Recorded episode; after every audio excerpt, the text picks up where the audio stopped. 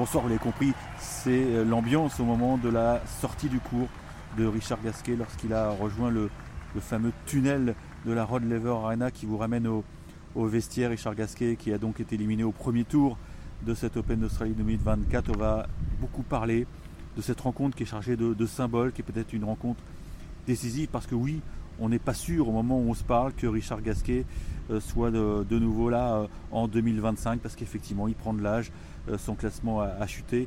Et juste avant qu'il ne s'engouffre dans le, tunnel, il a échangé quelques mots avec John McEnroe qui était chargé donc de, l'interview sur le cours ce soir, ce mardi soir.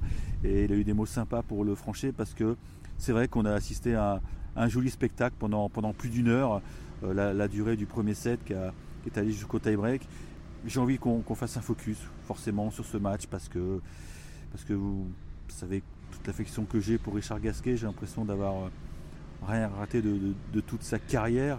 Et c'est vrai que c'était sûrement pas un match comme un autre. Ça ressemble à une tournée d'adieu. Il faut en profiter. Mais en tout cas, il nous a, il nous a régalé euh, pendant une heure et Carlos Alcaraz n'a pas rigolé.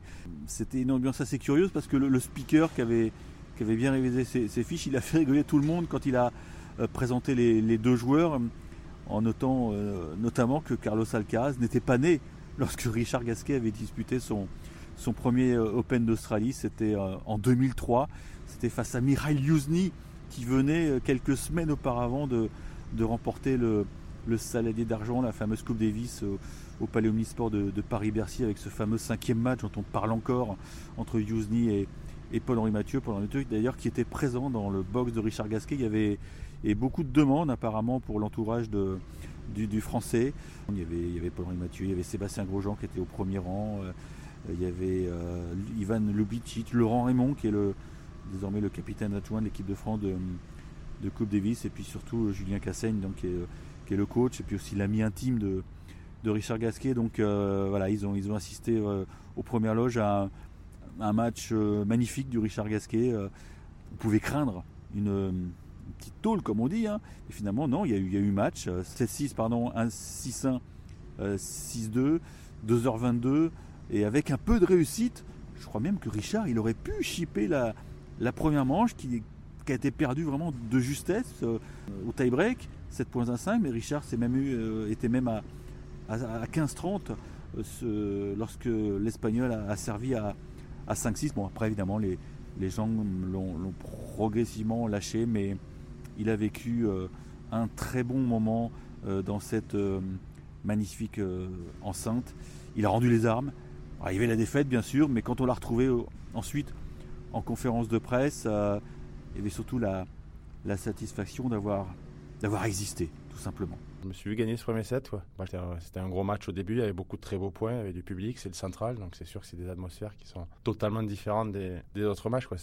il y a eu un gros point à 3-2, il y a eu un énorme, ouais, il y a eu un énorme, un énorme point. C'est vrai que j'ai fait, des, fait des, gros revers, un peu comme, comme je pouvais faire euh, à l'époque. C'est dommage le tie-break, il a quand même très bien joué, il a fait des gros points, des gros points aussi. Euh, ouais, l'envie est là, quoi, l'envie là de, de jouer. Euh, jusqu'à quand, mais en tout cas, j'ai eu des sensations sur le cours, quoi. J'étais pas mort sur le, sur le cours, je me sentais pas grotesque. Voilà, j'ai senti des, des sensations de joueur de tennis, quoi c'est bien de les vivre. Je suis pas venu pour rien non plus ici, même si j'ai fait un premier tour ici et un premier tour la semaine dernière. Mais bon, je me suis senti comme joueur de tennis. Quoi. Il sait qu'il ne laisse personne indifférent, euh, que son revers à une main est, est une fantastique signature. Maintenant, euh, il n'est pas dupe. Déjà, il y a eu un, première, euh, un petit premier coup sur la tête euh, après Auckland, lorsqu'il n'a pas pu défendre son titre et éliminé au premier tour par, par Arthur Fils. Donc la sanction est vite tombée. Il joue cette Open d'Australie avec le dossard 131. Donc vous savez que ça faisait presque 19 ans qu'il était membre du top 100. Donc voilà, c'est une première stat qui tombe.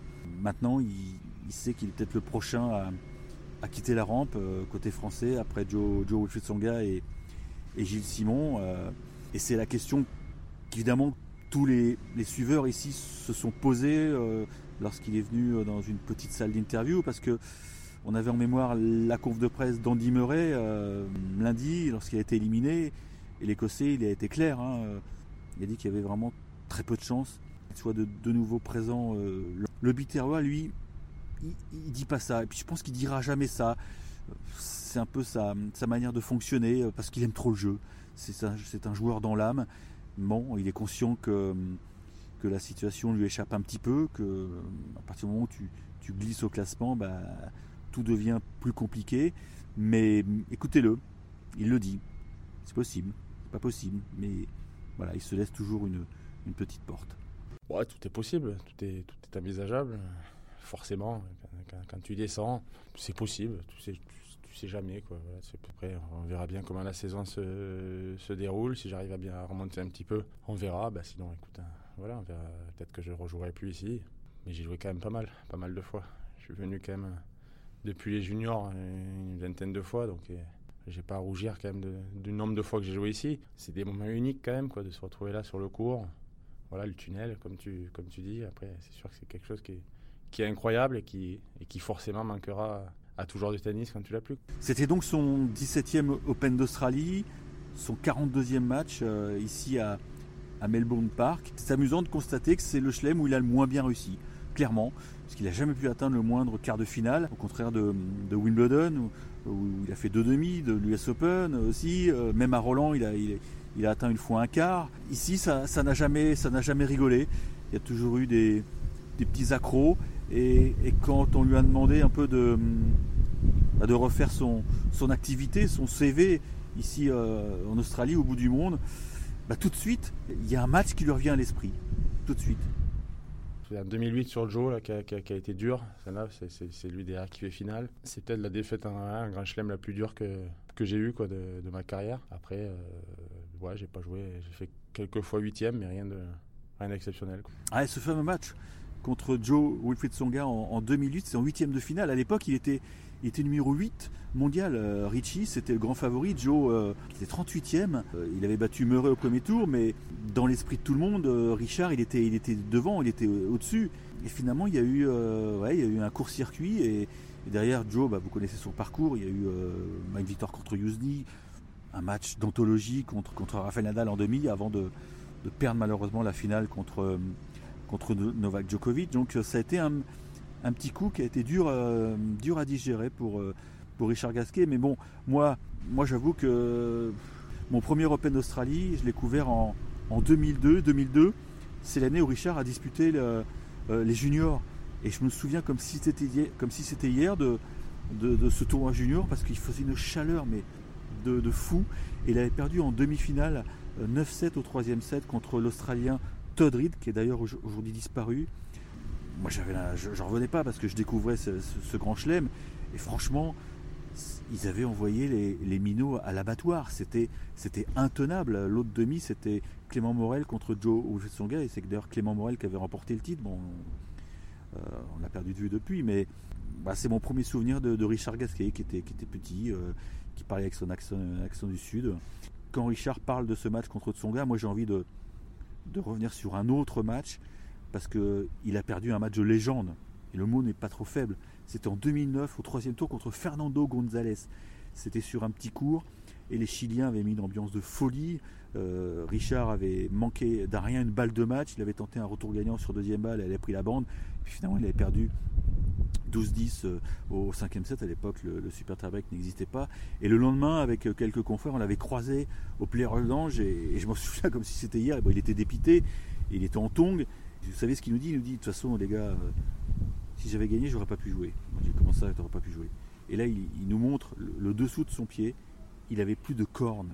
C'était à vif, complètement à vif. Donc voilà, c'est l'histoire de Richard Gasquet. Ce sont les souvenirs que je, que je garde du Biterrois. Je ne sais pas si voilà s'il y aura un autre grand chelem australien, mais en tout cas, je tenais vraiment à, évoquer Richie, quoi. Richie, comme on dit, parce que maintenant, bah, on se pose beaucoup de questions. Je vous l'ai dit, il est 131e. Alors, il va, il va essayer de grappiller des points sur la, saison indoor, puisqu'il est inscrit à Montpellier. Il va jouer Marseille. Après, c'est plus flou. Parce que tu rentres plus dans les tableaux. Donc, euh, soit tu fais les qualifs, soit tu demandes une wildcard. Il nous a dit qu'il avait demandé une wildcard pour Doha. Mais après, on ne sait pas. Euh, est-ce qu'il va faire les qualifs d'Indian West? Est-ce qu'il va faire les qualifs de, de Miami? Est-ce que est-ce que son nom va, lui permettre d'avoir des passes droits? Est-ce que James Blake, qui, est le patron de Miami, va lui filer une wildcard? Voilà, il y a plein d'incertitudes. Je pense qu'à Monte Carlo, ils ils vont pas l'oublier, parce que c'est là que tout avait débuté.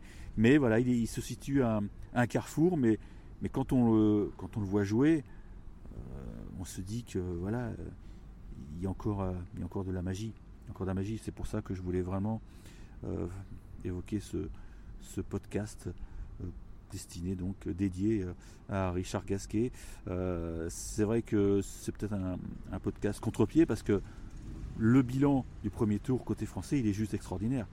14 bleus sont encore en, course, 9 chez les garçons, 5 chez les filles, et c'est une grande première à Melbourne depuis 2014. Donc voilà, ça, nous console, parce que c'est vrai qu'on a vécu des, grands chelems douloureux ces 2-3 dernières années. Donc voilà, on a encore de, belles choses à vivre, de beaux chocs à présenter.